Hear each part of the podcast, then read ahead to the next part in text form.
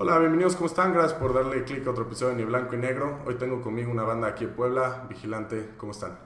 Bien, Hola, bien acá. anda- A aquí toda andamos. madre. Gracias por venir, güey, por darse este, su tiempo. Y pues para empezar, ahorita, este, ¿qué proyectos traen en mano con Vigilante? ¿Dónde están parados? Y, y para dónde sienten que van en estos próximos meses?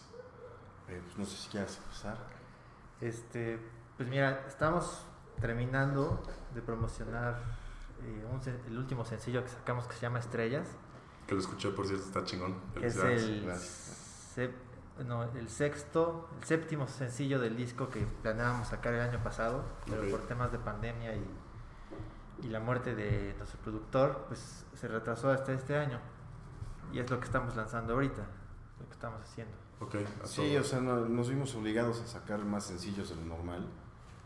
Por lo mismo de que tuvimos que suspender los lanzamientos y pues, con la pandemia, pues, para, como no puedes tocar, pues hasta cierto punto tienes que tener, eh, eh, como, ¿cómo se diría? Como darle, darle seguimiento a los fans que pudieras llegar a tener.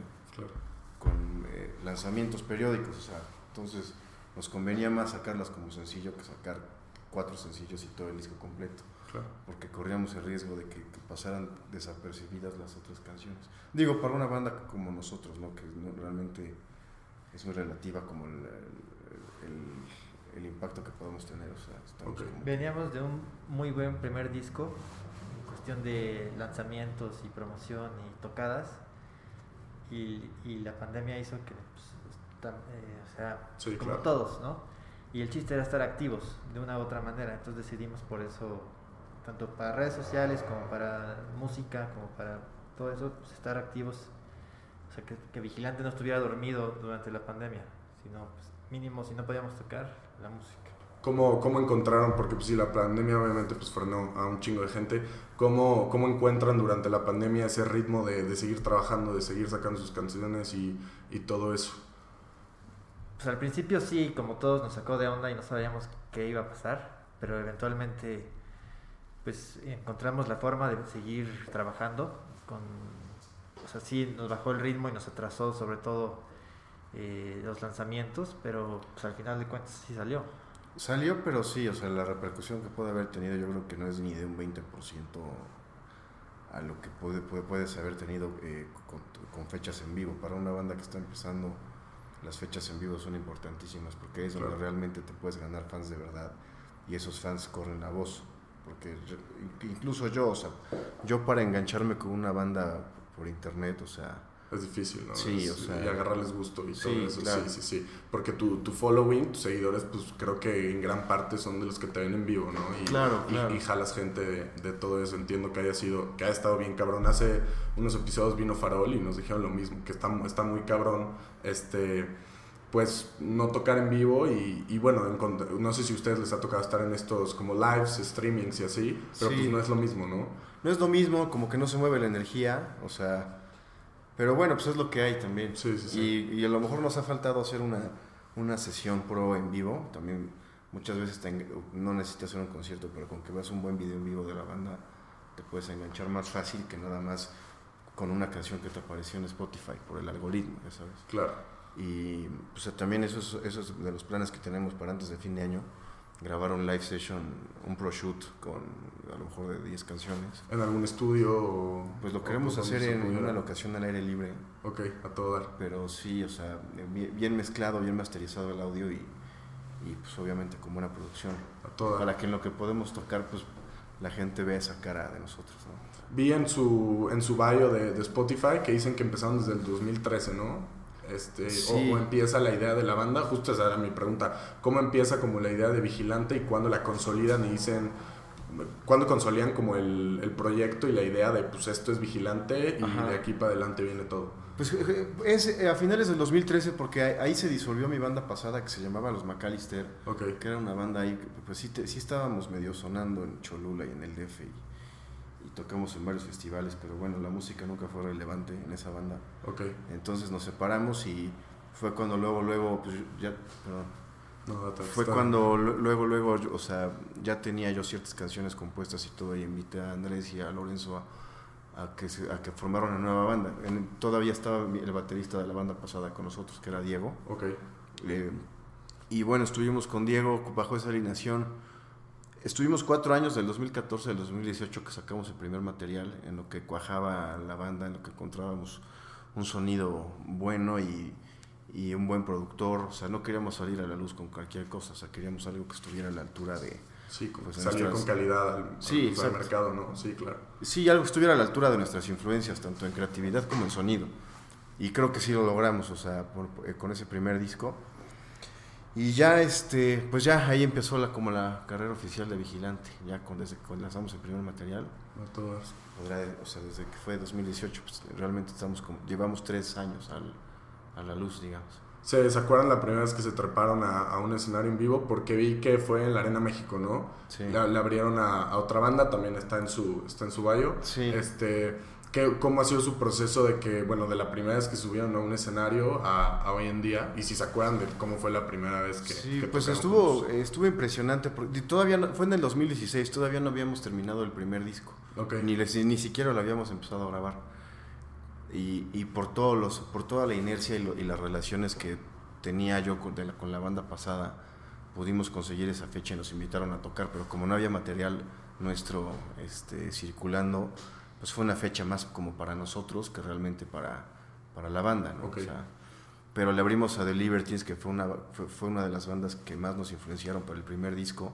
Entonces, pues estuvo muy cañón, porque justo traíamos, los escuchábamos diario en esa época y lo, tra- lo tra- lo traíamos como que a flor de piel y, y abrirles a un concierto justo en ese momento, porque no hubiera sido lo mismo abrirles ahorita, ya sabes. Sí, en ese claro. momento estábamos como que muy clavados con su música. Y si su disco no está afuera, ¿qué, qué, qué decidieron tocar esa vez? Sí tocamos rolas nuestras, eh, Ok. pero no estaban grabadas. o sea, entonces, la gente a la que le puede haber gustado, pues llegó a sus casas y, Y no encontraron nada, encontró ¿no? nada. O sea, las canciones las tenemos hechas desde el 2014. Ok. Eh, intentamos hacer un primer disco fallido en 2016. No se cuajó y teníamos un demo, que fue lo que- subimos para... Ajá, el si demo alguien llegaba a interesarse así en la música, pues ahí estaba la canción... La canción... Pues una canción, ¿no? Sí, sí, sí. De hecho, fue el planeta, justo. Ok. Que es, el, es como la canción que más pegó de ese disco, ¿no? o al menos es la que he visto que más tiene reproducciones. Sí, sí, que también está, está chingona. Ahora, hoy en día, digo, por cómo es la industria, ves muchos artistas sacando solo sencillos y, y ya no con cada vez menos gente que empieza a consolidar álbumes enteros. Ajá. Este, qué chingón que ustedes sí decidieron hacer eso. Creo que es un proceso súper difícil y, y- y requiere de, de mucha dedicación. ¿Cómo, ¿Cómo fue su experiencia haciendo un álbum pues, de estudio, literal, entero? Eh, sí, bueno, nosotros lo que hacemos es como un híbrido. O sea, el- el- el- la grabación sí, digamos, lo- los dos discos, tanto el primero como el segundo, son canciones que compusimos en, en cierta etapa de la banda. Entonces, eh, reflejan un, un, eh, lo que estaba pasando en nuestras vidas personales en esos momentos en específico. Entonces, y los grabamos también en un cierto periodo, ¿no? Y, Sí. y bajo un mismo concepto y bajo un mismo como sonido, idea de sonido. En ese sentido sí es un álbum completamente y así es como, que, como queremos que los, que, que los fans lo consuman.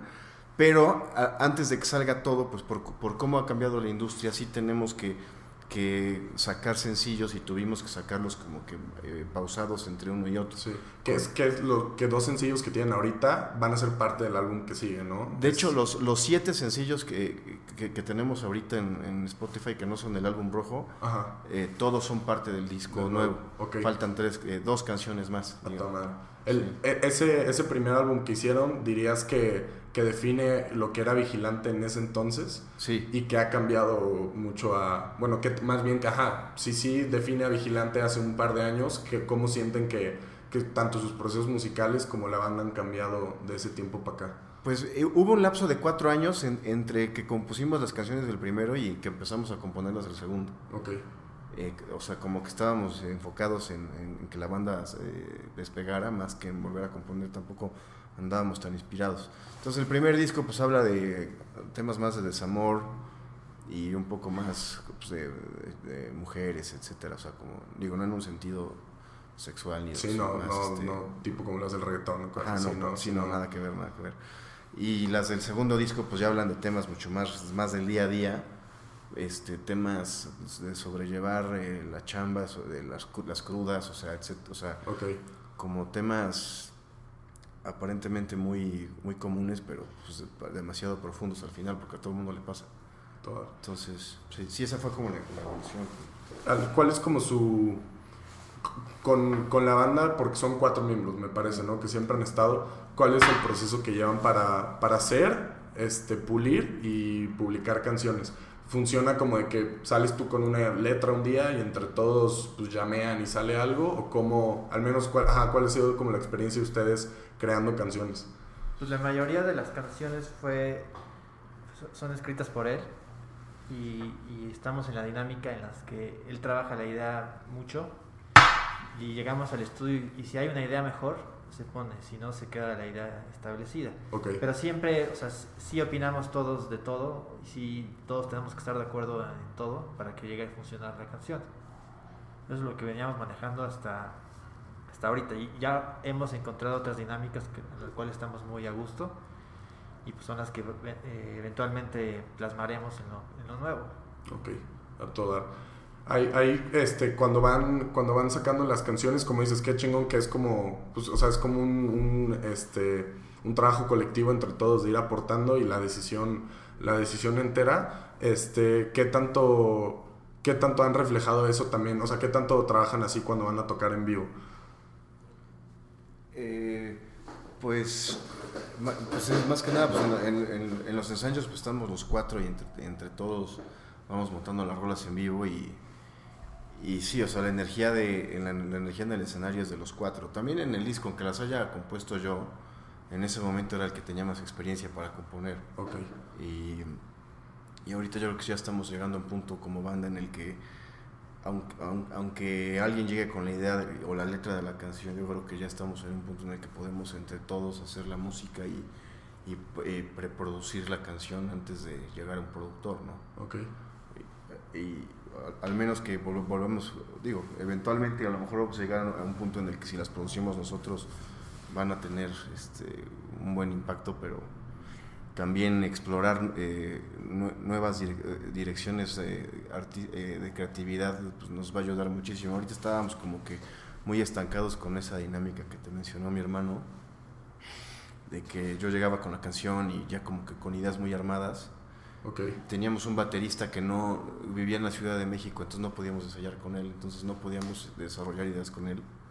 Y ahorita que cambiamos a Diego y entró Jordi desde hace ya casi dos años, pues ya estamos explorando ya ideas entre nosotros y, y pues sí, y, y todo esto salió a raíz de que ahori- ahorita estamos grabando un sencillo nuevo que aparte del disco, que va a ser parte de una serie para Canal 11 que se va a llamar Emergentes A que es como de, de cómo tres bandas eh, emergentes eh, desarrollan una canción casi desde cero con, con el productor Phil Vinal, que es el, el que ha producido todos los discos de Zoe menos el último, Ok, y también ha producido Enjambre, ya, bueno, es- yo creo que de, México es de los más respetados.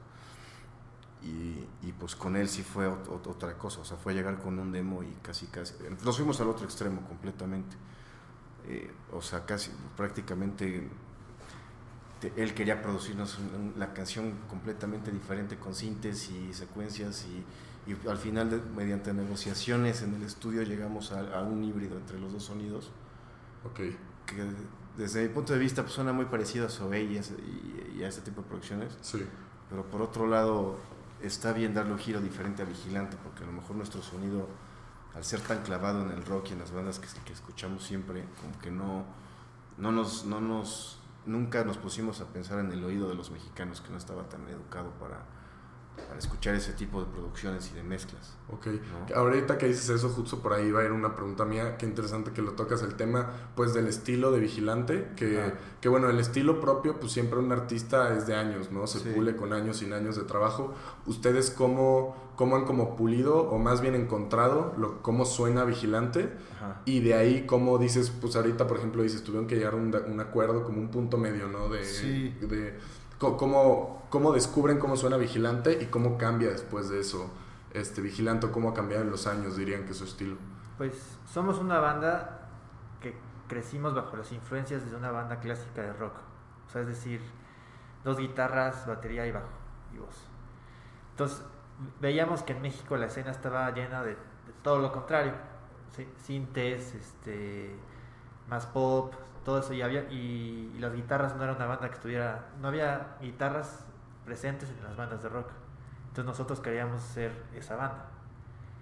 Y, y fue lo que hasta la fecha nos define, inclusive fue lo que llegamos a plasmar en el sencillo este que estábamos trabajando en, con Phil Vinal, eh, las guitarras. Entonces, yo creo que la- las guitarras es, es el sonido característico de Vigilante, del que siempre va a estar. Pero pues, sí, o sea, la evolución sí se ha dado un poquito más cruda en el primer disco, un poquito más trabajada en el segundo disco, pero pues las guitarras ahí están. Lo que sí es que eh, al empezar, como todas las bandas, yo creo, empezamos queriendo sonar a, a nuestras influencias. O sea, con, con el primer disco, te digo, queríamos sonar a The Libertines. No, no teníamos como que una dirección ni un. Para encontrar un sonido propio es un, es un pedo, o sea, Sí, una banda. o que, sea. que es la parte bonita de empezar a crear algo, ¿no? Que no sabes a dónde te va a llevar Claro. y poco a poco, ajá. Entonces con este primer disco pues eh, eh, eh, eh, tuvimos mucha influencia de, de Kings of Leon, The Strokes, The Libertines, pero en, en su primer trabajo, o sea, en, en la- de los principios de los 2000. Sí, Y para este segundo disco como nos influ- influenciamos mucho más por las bandas de los 90 con las que, las que escuchábamos en la secundaria o primaria, que son Oasis, The Verve eh, ese- y ese tipo de sonido.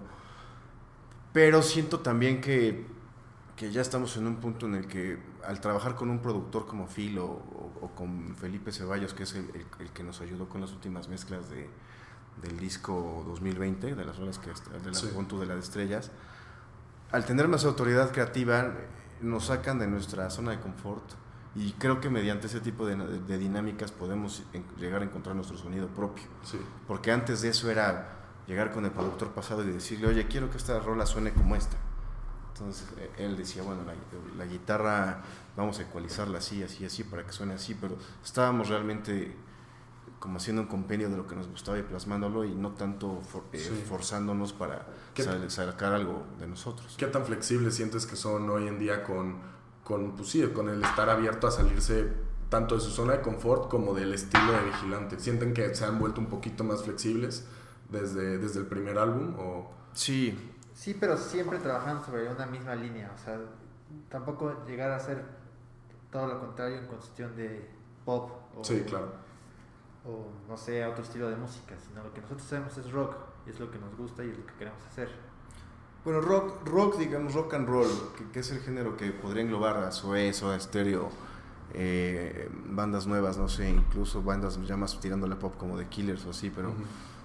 Porque me pasa mucho que en fiestas y todo le- me, me preguntan que, que qué hago, digo que tengo una banda de rock y se imaginan metálica o algo más Cosas pesado, sí, ya sabes, sí. o sea, entonces es como, no sé, como... Sí, hasta puede llegar a ser rock pop, porque al final de cuentas Sí. pop es que es popular, no es que es este que es malo. Sí, ¿sabes? incluso Gustavo Cerati, le- cuando le preguntaban qué hacía, él decía que hacía pop. Ok. que no, que no hacía rock, pero bueno, yo sí creo que es rock lo que hacemos, principalmente por las guitarras, o sea, eso es lo, Sí. lo que... Porque vi en su bio que justo de las cosas que marcan muy, muy claro es el sonido de las dos guitarras Ajá. enfrente de todo y creo que sí se muestra muchísimo en el, en el álbum, al menos el, el que escuché, el que tiene entero. Ajá. Este, ese, ese me lo eché entero y sí, o sea, sí, sí notas eso, güey, la neta. Las Pues sí, sí, qué chingón. Este, justo me ganaste la, digo, ya me la contestaste, pero justo les iba a decir que qué tanto se nutren de sus, de sus este, inspiraciones y de, bueno, con inspiraciones con, su, con lo que escuchaban como de chicos y de... Sí, pues bastante, hasta, hasta este segundo disco bastante. Creo que hemos pecado un poco de, de eso. Digo, tampoco es plagio, o sea, pero... Sí, y, y hay veces que te da menos. muy natural, que te sale una rola y a lo mejor se parece demasiado a una, pero pues no lo haces con esa intención. O sea, Sí, es la total. suma de, de todas las vivencias o de todas las veces que escuchaste cierto álbum y te clavas y a fuerza te tiene que salir algo así. Si estás escuchando The Liberties no te va a salir Queen, Sí, claro. ¿sabes? Sí, creo, creo que todo el contenido que, que creamos, hablando yo en mi podcast, o ustedes Sí. de una banda o todo, sí está súper delimitado por, pues, por las inspiraciones que tenemos y nuestras, Claro. como nuestros guías en, en toda la industria. ¿no? Sí, más que nada al principio, cuando estamos empezando. Yo creo Sí, que en total. algún punto ya vas agarrando tu propio carácter, ¿no? Pero Sí. al principio sí no te queda de otra porque no tienes otra referencia más que tus influencias, ¿no? Sí, ustedes ahorita, por ejemplo, el primer disco, me dijeron, sí trabajaron con un productor, pero este, trabajar con un productor siempre significa trabajar con disquera o no, o no del todo. No, no, no. Un productor, digamos, es el que... Es como en una película el director. Sí, A lo mejor tú como banda eres el guionista y los actores, pero el, el director es el que, le da forma, digamos, en cuanto a sonido y todo. Y antes trabajábamos con José Carlos de Luna, que es un, un productor poblano que en paz descanse, falleció el año pasado, de hecho, por, por, el, por el COVID. Y, y él era pues, un, un, brillante ingeniero de audio y, y, bueno, y productor, pero él, él no se metía a lo creativo. Ok. Él, él masterizaba y hacía todo eso. Más que nada aterrizaba las ideas que nosotros teníamos en la realidad. En, o sea, en cuestión de sonido. Ok. Siento que fue clave tener y buscar un productor sí, para la banda. Sí, sí, si no, si no pues no, nunca vas a sonar a, esta, realmente. a ese nivel. Sí. Ok. Porque, y con él yo creo que llegamos a, a, a, a justo al tope de la, de, de la creatividad, a lo, a lo que podíamos llegar con él. Y pues en algún punto también nos creíamos mucho y creíamos que ya nuestros, no necesitábamos un productor creativo, o sea, uh -huh.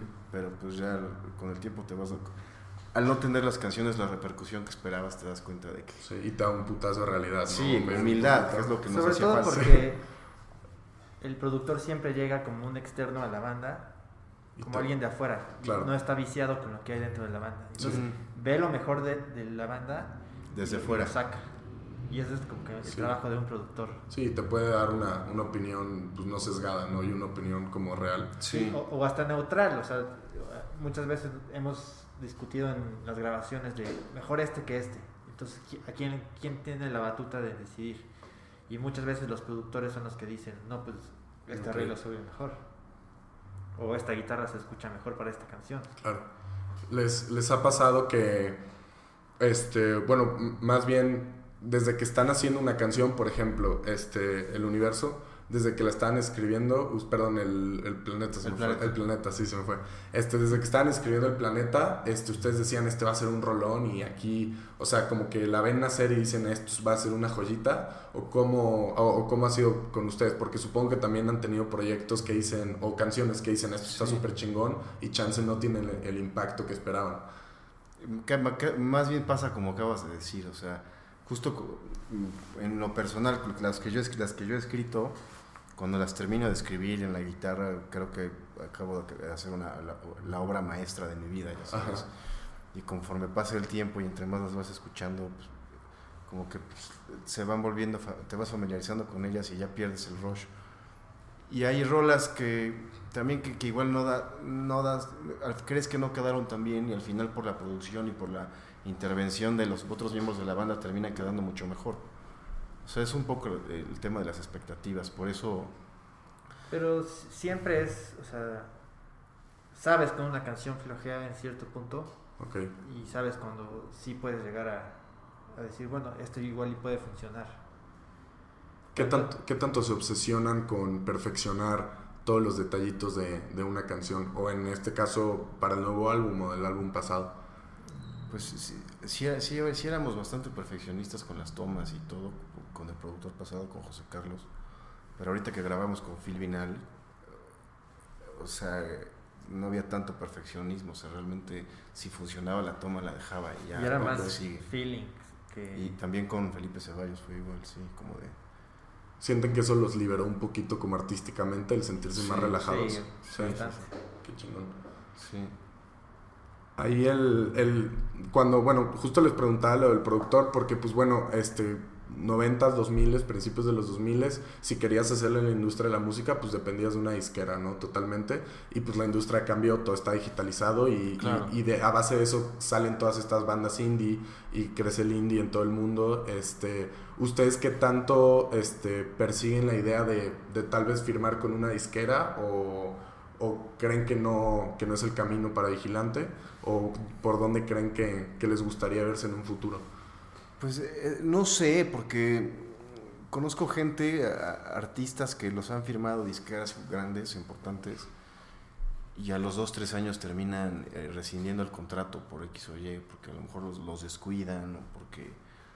O sea, no sé si, si la disquera como tal sea la solución. ¿Tú qué crees? O sea, Pues yo creo que también hoy en día, hasta que un proyecto está lo suficientemente maduro, es cuando las disqueras se fijan en, en firmarte.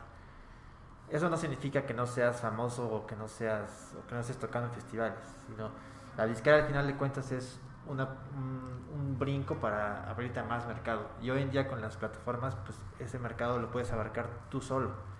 Pero llega un punto en que, la- en que si tu carrera va en ascenso, ya no puedes hacerlo tú solo. Necesitas eh, de, de personas externas, expertas en Sí, este tema sí, para claro. po- potencializar Pero- tu, tu carrera. Y yo creo que en ese punto sí vale la pena una disquera porque ya tienes argumentos para negociar y ya no te, te comen en el contrato. Claro, sí. o sea, Estaba viendo ayer las historias de, de, una, de una cantante que se llama, es actriz y cantante, se llama Tessa ella. Y lo que- Justo esa, e- ella es, es la, la que te contaba que está por rescindir su contrato de Ah, Universal. sí. porque estaba diciendo tenía su canal de Bebo Ajá. y pues le quitaron las licencias y la industria se la comió, pues el- por lo que yo entendí es que se la comió pues este, entera porque estaba, pues ella estaba empezando y pues sí, cuando te agarran empezando todo lo que te ponen en la mesa suena Sí, chingón, dices ¿no? todo, sí, todo suma. O sea, Sí, todo, nada. exactamente. Entonces Sí. ahí sí creo que, digo, cuando, cuando puedes, justo tú latinaste, cuando puedes negociar con las disqueras, cuando ellos son los que te quieren a ti, pues Claro. es, es otro pedo. ¿no? Pero también hay, no todas las disqueras son malas y no todas las disqueras son así de... Hay disqueras independientes que, que funcionan muy bien. Inclusive las disqueras, como Universal en este caso tiene a, a estos que se llaman Discos Panorama, que, que es la disquera de, de Zoe. Entonces son como pequeños filtros en los que si te firma Discos Panorama, estás, subes de escalón. Y ya si ven que funcionas, eh, Universal compra directamente a, a Discos Panorama el artista. Ok, Entonces, trabajar con, con una disquera no siempre es lo negativo, simplemente hay niveles y hay disqueras, así como hay Sí, empresas grandes y empresas pequeñas. sí. No, y, y a muchísimas bandas y artistas, pues obviamente les ha funcionado. El, el lado triste, pues es que al final de cuentas es un negocio, ¿no? Y si, Sí. y si pues no funcionas como un negocio, pues te van a, digo, te le van a hacer chueca o te van a dejar ir como, Claro. como la vean, ¿no? Ahí, este, pa- pasa mucho y estaba leyendo el otro día de que, pues, como audiencia no te das cuenta, pero hay artistas que se cansan como de tocar su música, ¿no? Después de Sí, tanto sí, tiempo. Estaba viendo, por ejemplo, Foster the People ya no toca Pump Top Kicks en ningún show porque ya están hasta la madre. Radiohead estuvo como 10 años sin tocar Creep. Sí, sí, sí, O sea, por, ajá, porque pues, digo, como audiencia te digo, no lo piensas, pero te pones de su lado y pues imagínate, no sé, comer la misma comida todos los días. Es Claro, como esa idea. ¿Ustedes qué tanto, por ejemplo, después de hacer su primer álbum y pues es el que tocaban en vivo a cada rato, supongo, qué tanto como que sintieron la necesidad de tenemos que crear música nueva? ¿Cuándo les vino como esa urgencia de decir, Pues desde que grabamos el primer disco, ok, porque, o sea, como músico o como artista, cuando estás grabando el disco estás escuchando toma tras toma, tras toma, tras toma, tras toma, y no solo de tocarlo, primero es de escucharlo, y hasta Sí. que, que grabó la voz, que ya grabó el bajo, entonces vives con una canción que no has escuchado cómo está terminada, pero ya sabes qué onda, entonces te llegas a cansar. Eso es lo que nos pasa ahorita con, con los- nuestros dos discos, o sea, ya nosotros no queremos saber nada de ellos. Sí, Sí, o sea, claro. yo no escucho, prácticamente no escucho Vigilante, o sea, nunca. Sí, eso, eso es interesante porque le preguntas a artistas, ves cualquier entrevista y te dicen, "N- ni actores, ni cantantes, ni nada, ven su material. Sí, sí, es una locura, pero es que sí, al final te abrumas y yo escucho canciones de Vigilante y, y ni siquiera tengo como oído para juzgar si están bien hechas o si están mal, como Sí, que me suenan completamente sin forma, porque ya sabes que pues, tú lo hiciste, o sea, es, es y muy siempre raro. le vas a encontrar detalles, algo, que, o sea, siempre Sí, decir, sí, ah, esto pudo estar mejor, o esto, esto puede haber sido mejor cantada, ya sabes. Sí, Entonces, Sí. Pues mejor lo dejas ahí y ya. No, hombre, te entiendo porque para editar mis podcasts es escuchar mi voz 20 veces y es ver el mismo, el mismo capítulo un chingo de veces y acá Sí. yo acabo harto de mi voz y a veces lo oigo y digo, esto está padrísimo y de ahí digo, no, esto está horrible. Y, Sí, sí, sí. Sí, es un- y te es apuesto que no los andas viendo todo el tiempo. No, o sea, cero, no, no, no. Una vez que lo subo digo ya y no Ya. quiero volver a saber de ellos porque Sí, me come la cabeza y sí, acabas harto de, pues acabas Sí, harto de ti Sí, mismo, ¿no? sí, sí, sí. A- Ahorita, este, pues se está empezando a reactivar todo por el COVID poco a poco y digo, hay olas, pero ustedes, este, han, han visto formas de poder tocar en vivo, creen regresar al escenario pronto o cómo andan con ese Pues tema? hemos tocado como tres veces en vivo en lo que va de la pandemia, en tocadas organizadas por amigos o por Claro. con los de Farol nos invitaron una vez a tocar. Fue en la de Me- Mezcal algo, ¿no? Sí. Hubo uno que una del centro. Sí. Yo no pude ir, pero dicen que estuvo bien chingón ese. Sí, sí estuvo buena, eh, sí, Sí. porque eh, se llegó buena banda y el lugar estaba padre y buen sonido, sí. A todo dar. Este, pero pues eventualmente, o sea, nuestra tirada es que sí, o sea, regresar a los escenarios porque eso, en lo personal es lo que más me gusta de tener una banda, tocar en vivo. Sí. Sí, para una banda emergente lo- no, hay, no hay nada mejor que abrirle a una banda más choncha. O sea, ese es, Y esa era la, la tirada que teníamos y el año pasado pues teníamos varias fechas de, ese- de ese tipo que, no- que ya no hicimos por, porque Por cancelaron. COVID, sí.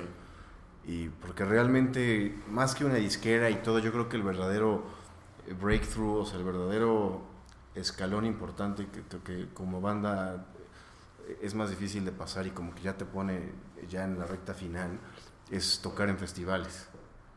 Sí, sí, Porque sí. hay eh, como que Si para... te expones a audiencia que nunca, que no va a verte a ti específico, pero te pueden descubrir. ¿no? Claro, y ya la gente con, con- que te ve en un, en un, en un póster de un eh, festival, Sí, te da crédito, ¿no? Y Claro. te, te valida como, Te valida, como artista. exactamente. Sí, sí, sí, total. Ahí, eh, toca- tocando en vivo, que tanto, pues, los, los finales de 2013 dijiste, ¿no? Ya 7, 8 Ajá. años de que andan tocando, ¿qué tanto han pulido tocar en vivo y les ha tocado como algo feo? O bueno, alguna experiencia culera subiéndose a un escenario, chance empezando o...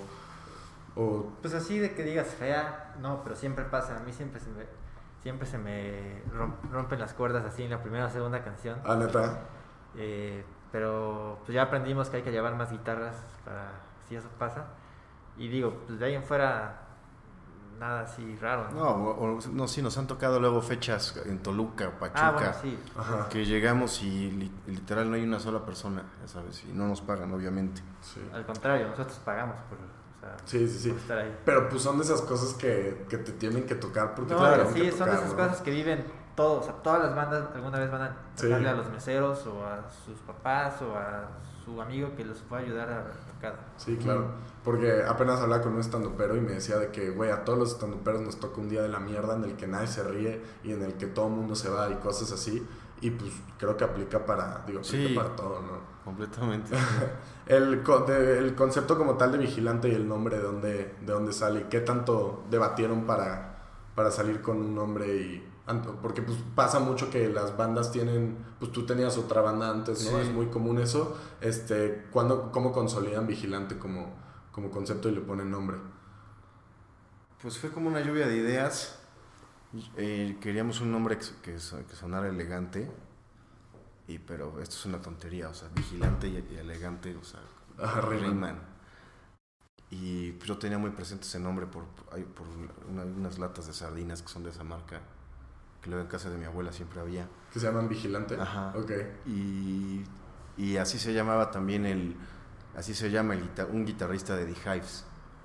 Entonces, pues era como eh, de varios, como que lo hilé con varias cosas Sí, y lo propusimos y al final se quedó. También es, es como una sola palabra, sí. una sola palabra y más concisa, ¿no? O sea, sí. Sí, porque ah, justo platicaba con, con Farol y con varios que han venido al show, este, de las grabaciones que he hecho, todos dicen que al principio nada te suena chingón, ¿no? Ningún nombre suena bien y tiene que ser algo como conciso y rápido Sí. y, y, ajá, y es súper difícil encontrar. No, y al final la música también le va dando identidad al nombre y nuestra imagen también le va dando identidad al nombre. Entonces, Sí, claro. ya cuando lo ves también desde afuera ya se ve algo más cuajado, porque desde adentro es así como, ay, sí, vamos a poner de vigilante. Y sí gustará, y cosas así. Entonces, no, tampoco te puedes clavar tanto con, con eso, porque tu música al final es lo que va a hablar de, de ti. Claro. Ahí, cuando, cuando escribían nuevas canciones, bueno, antes de la pandemia, pero cuando escribían nuevas canciones, ¿las probaban primero en, en escenario y veían la reacción de la gente? ¿O cómo era su approach a, a sacar una canción? Eh, no, antes del primer disco solo tocamos la vez de The Libertines que te comenté. Pero de ahí nos guardamos hasta que saliera. Y con este segundo eh, no tocamos nunca ninguna canción nueva hasta, hasta, hasta que la tenemos ya te- masterizada y terminada. Por ejemplo, tocamos una vez, hace un año en Sala Forum, eh, una canción que no está afuera, pero que ya estaba grabada, o sea, ya teníamos, ya sabíamos qué onda, simplemente Sí. era pues, para nosotros también divertirnos a la hora de tocar, decir, pues ya vamos a tocar esta que nunca la hemos tocado. Sí, porque ya que está grabada, es, eh, la puedes tocar mejor en vivo porque, porque ya está definidos los arreglos, ya está definido todo. Entonces es como sacar un cover, Sí, claro. ¿no? O sea, sí, ya suena mejor y se amarra todo mejor. ¿Tuvieron esa etapa de banda de tocar covers o nunca, nunca llegaron a hacer eso? No, eh, mu- muy de muy chicos cuando empezamos a tocar antes de tener una banda, a lo mejor hace 10 años. ¿no? Más de 10 años. Sí, cuando ni repertorio tienes y pues Ajá. lo que tocas es Pero, covers. ¿no? pero esa etapa fue muy corta y como que nunca... Yo siempre, eh, eh, desde chiquito veía una banda y decía, como ya saben tocar y todo, y, y, y- y no puede ser que, que no compongan, o sea, que, Sí. que- que- Pero hay mucha gente que es así, que su, que su percepción de la música es muy diferente. O sea, nos- ninguno de nosotros es un virtuoso de su instrumento, por ejemplo. Ok. No, pero, pero somos más de, de tocar lo nuestro y de pues, más creativos, digamos. Sí. Ustedes como, como banda poblana, ¿cómo, este, pues, ¿cómo han visto la, la escena artística aquí en Puebla? ¿Qué creen que, qué creen que le falta? Y porque pues siempre se oye que hay pues, mucha fuga de talento al DF porque pues ahí está todo, Sí. ¿no? Y es muy fácil decir, bueno, me voy al DF a hacer. ¿Cómo, pues sí, cómo han vivido la... Bueno, ¿se ca- ¿creen que es en su esencia ser una banda acá? O... Pues realmente, o sea, Vigilante empezó en el DF. Ni Ok. siquiera tocamos aquí en Puebla ni, ni nada de eso. O sea, la primera tocada fue en la Ciudad de México y, y ahí trabajamos con personas que eran de ahí. Entonces, porque aquí no hay industria. Sí, ser. Entonces, hasta apenas en la pandemia ha empezado a moverse un poquito más las cosas. No solo de rock, también hay de stand-up, de... Este, Hay muchísimo rap. hay rap. Rap hay sí. mucho, estoy viendo, y de buena calidad. o Sí, sea, la 222, la clica Sí. del rap. Yo justo estaba viendo la página de Talavera, ¿la ubican? Sí, no sé de quién sea ni nada. Yo tampoco, pero de ahí he sacado un chingo de entrevistas para Sí, el programa. sí, y, sí. y está cool que van, que van moviendo artistas, porque te enteras de gente que no sabía. Claro, pero de... Esto yo, yo lo veo desde dos años para acá, pero de dos años antes Nada. fueron 10 años Puro DJ y... puro. DJ, ajá. la- sí, el rave que está sí. duro acá y tan, O sea, yo cuando iba en prepa, yo tengo 33 años, o sea, fui, a- fui en prepa en el 2005, 2006, y de mi generación a lo mejor había tres o cuatro bandas de rock, bueno, tres, pon tú. Ok. Ahorita, eh, durante mucho tiempo ya dejó de haber bandas y había Sí. DJs, todo Pues mundo pega el. EDM y todo el mundo se vuelve. Bueno, Sí. todo el mundo quiere ser DJ, ¿no? Claro, claro. Sí, sí, sí. Porque es más fácil, eh, eh, es, o sea, el, el contacto con el público es rapidísimo, o sea, vas a una... Es muy fácil que puedas llegar a tocar como DJ en cualquier fiesta Sí, grande claro. y, y- y vivir, vivir a una pequeña escala lo que es como la fama, o sea, porque te tocas, te bajas a tocar y Sí. Y te tienes tu sientes como pegue. rockstar, ¿no? Sí, Por un- por un exactamente. rato. Tu hora, Exactamente. dos horas de rockstar. Sí, pero pues hay tantos que artísticamente pues no pasan desapercibidos la mayoría, ya sabes, y lo Es- que queríamos nosotros era...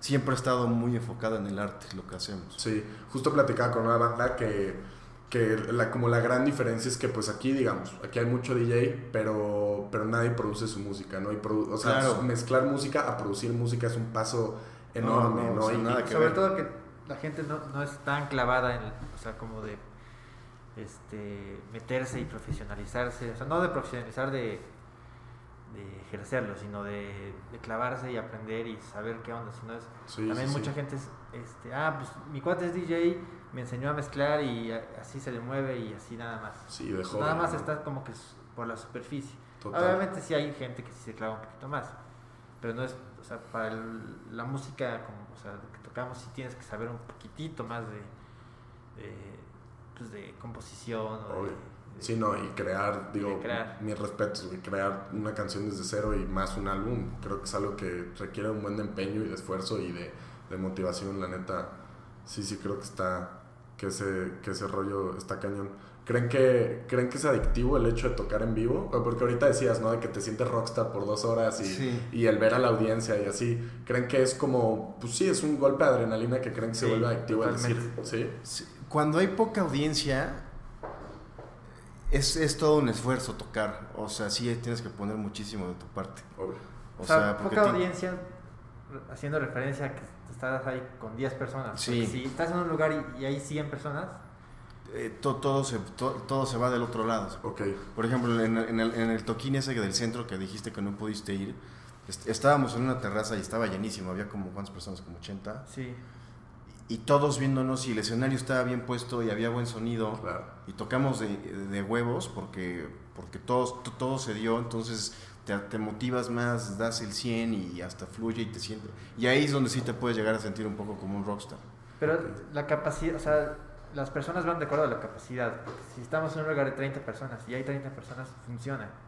Pero si estás Claro. en un lugar de 50 y, y caben 10, Sí, no funciona. ahí es un feeling diferente, ¿no? Sí, apenas tocamos, creo que fue la última tocada que tuvimos en una de los- las fiestas estas de In La Quech, que hacían unos cuates. Y al final hubo unos temas con producción, entonces eh, no- no- nos quitaron el escenario, no tuvimos ni tarima ni nada. Tocamos en el. así en el pasto y, y ya, ya un horario en el que nos vieron 20 personas, entonces para mí sí fue un sacrificio completamente tocar Sí. y terminar la Y es echarle el doble. ¿no? Claro, el triple, para claro. que no, para que no Sí, porque parezca. tampoco vas a salir a tocar así a huevado. Sí, obvio. O sea, también tienes que dar un poquito más Sí, para... de, de show. Ahí sí tienes que dar un show, porque en el otro caso, pues todo es un intercambio natural. natural, así de Sí, energía. sí, sí, me imagino. Es, ese feeling sí, creo que es algo muy único y que pues no todos en la vida experimentamos, ¿no? El, el estar parado en un escenario porque me vinieron a ver a mí. Creo que ese debe ser un feeling chingoncísimo, ¿no? Y Sí, sí, sí. es, es- es- todavía se suben con un poquito de nervios cada vez que tienen un show en vivo o los dominas después de un rato, ¿ustedes creen? Pues- o siempre hay como ese nervio de puta, voy a tocar. Hay ese nervio que, o sea, que no es nervio, sino es más como emoción. Sí. O sea, que no, que no estás así de, ay, no, tengo miedo. Sino es como de, bueno, sí, vamos a tocar a ver cómo sale y... y a Un poquito de tal. ansiedad, pero- Ajá, exacto. Pero nada más. exacto. Ok, para ir cerrando, este, pues ya me dijeron que ahorita están sacando sencillos para consolidados en un álbum. Este, ¿Dónde ven a Vigilante? ¿Para dónde creen que van estos, pues estos meses? El próximo año, digo, con la pandemia hay un chingo de incertidumbre y está difícil. Pero, ajá, ¿a dónde, a dónde quieren atinarle de aquí en adelante? Pues te- eh, no sabemos, esperamos que ya, ya poder empezar a tocar el próximo año. El, el disco oficialmente va a salir a finales de noviembre, Ok. que va a salir la última rola, aunque ya están casi todo encima. Sí, Pero vamos a eliminar todas las portadas de sencillos en la plataforma y vamos a dejar el álbum el para álbum que entero. la gente que, que se meta, la gente nueva, pues lo entienda como un disco completo. Y vamos a promocionarlo todo el año que sigue, en lo que podamos en vivo. En lo que empezamos a probar, eh, queremos grabar otra, una canción desde cero con Felipe Ceballos, el, el- el productor con el que terminamos el disco, que es un, es un músico fijo de SOE, si bien no es miembro oficial, Pero desde lo pero hasta ahorita sí, es, el percusionista y, y, y- y es como asistente de producción de, de todos los discos y también ya tiene una carrera como despegando como productor. Que seguramente les ha enseñado un chingo de cosas, ¿no? Sí, no, bastante. Y pero la cosa es que con él ya llegamos con los tracks grabados eh, del productor anterior y él solo mezcló. Ok, Pero queremos experimentar el proceso desde cero para- con él a, a ver cómo y fluye. a ver cómo sale. Y grabar otra canción también después con Phil Vinal. en- digo, es que es una lana grabar con ese güey. Pero, Sí, sí, sí, me imagino. pero Porque, y y también, perdón, la experiencia de, de, gra- de grabación y producción con un productor a otro cambia como día y noche, ¿no? completamente sí. No, y sobre todo que hemos aprendido, o sea, desde la primera vez que, que hicimos un disco que teníamos, yo tenía como 15 años, de uno de los productores locales de aquí de Puebla, después con José Carlos, después con, con Pip Ceballos y después con Phil pues, vas a- o sea, son monos diferentes y vas aprendiendo siempre, o sea, para mejor. Claro. Sí. Sí, Phil Vinal tiene la sensibilidad, él ya sabe lo que se consume en México. Entonces la mezcla y todo lo hace, lo hace Sí, a entra el colmillo y la experiencia, ¿no? Un poquito. Claro. Sobre todo el colmillo, o sea, eso es- o sea, de- desde que es un productor que es inglés, y ya ha trabajado con bandas como... Como Pulp, como Como Placebo, co- con, con Radiohead. Os he hecho mezclas. Qué A lo mejor no los ha producido, pero sí he trabajado. Sí, sí, con- sí. Y está empapado en el sobre Sí, todo que sí. trabajo de estudio de talacha de, de años, o sea, de, de que ya se la sabe de, de- de aquí para acá. Entonces, eso al final de cuentas suma a nuestra carrera que es súper joven. Entonces, nos beneficia de todos los sentidos. Ok, a todo dar. Pues, la neta, muchas gracias por darse No, el gracias a espacio de venir acá. Este, voy a dejar pues, todos los links de, de Vigilante para que los escuchen. su álbum, su, su página Spotify e Instagram. Y este y pues mucha suerte, güey, con lo que tengan en. No, igualmente, bu- buena entrevista. Yo creo que, o sea, hacen falta más eh, periodistas así. O, o Gracias, güey, lo aprecio. gente, gente que se clave, o sea, que si va a entrevistar algo, si se clave en, en el producto, ¿no? Del, del, entre- del entrevistado. Gracias. Sí, creo Sí. Que, que la. Pues le llamo investigación. Sí. Pero el, el saber a que- la gente que viene, creo que eso es, es fundamental. la Sí, yo creo que el, el- uno de cada una de Sí, cada no, y diez sobre todo entrevistas que, así. que aunque haces las preguntas obligadas, también exploras por otros lados que, que nosotros no estamos acostumbrados a, a que A nos contestar. pregunten. Sí, Sí. gracias. Las Porque sí, entrevistas siempre es, ay, ¿y qué canción estás promocionando? Y luego muchas veces ni siquiera la han escuchado, ¿no? sí, sí, sí. Pero bueno, pues sí, muchísimas gracias y pues ojalá nos, nos andemos viendo pronto. Claro que Gracias sí. a ti. Ah, pues. Dejen-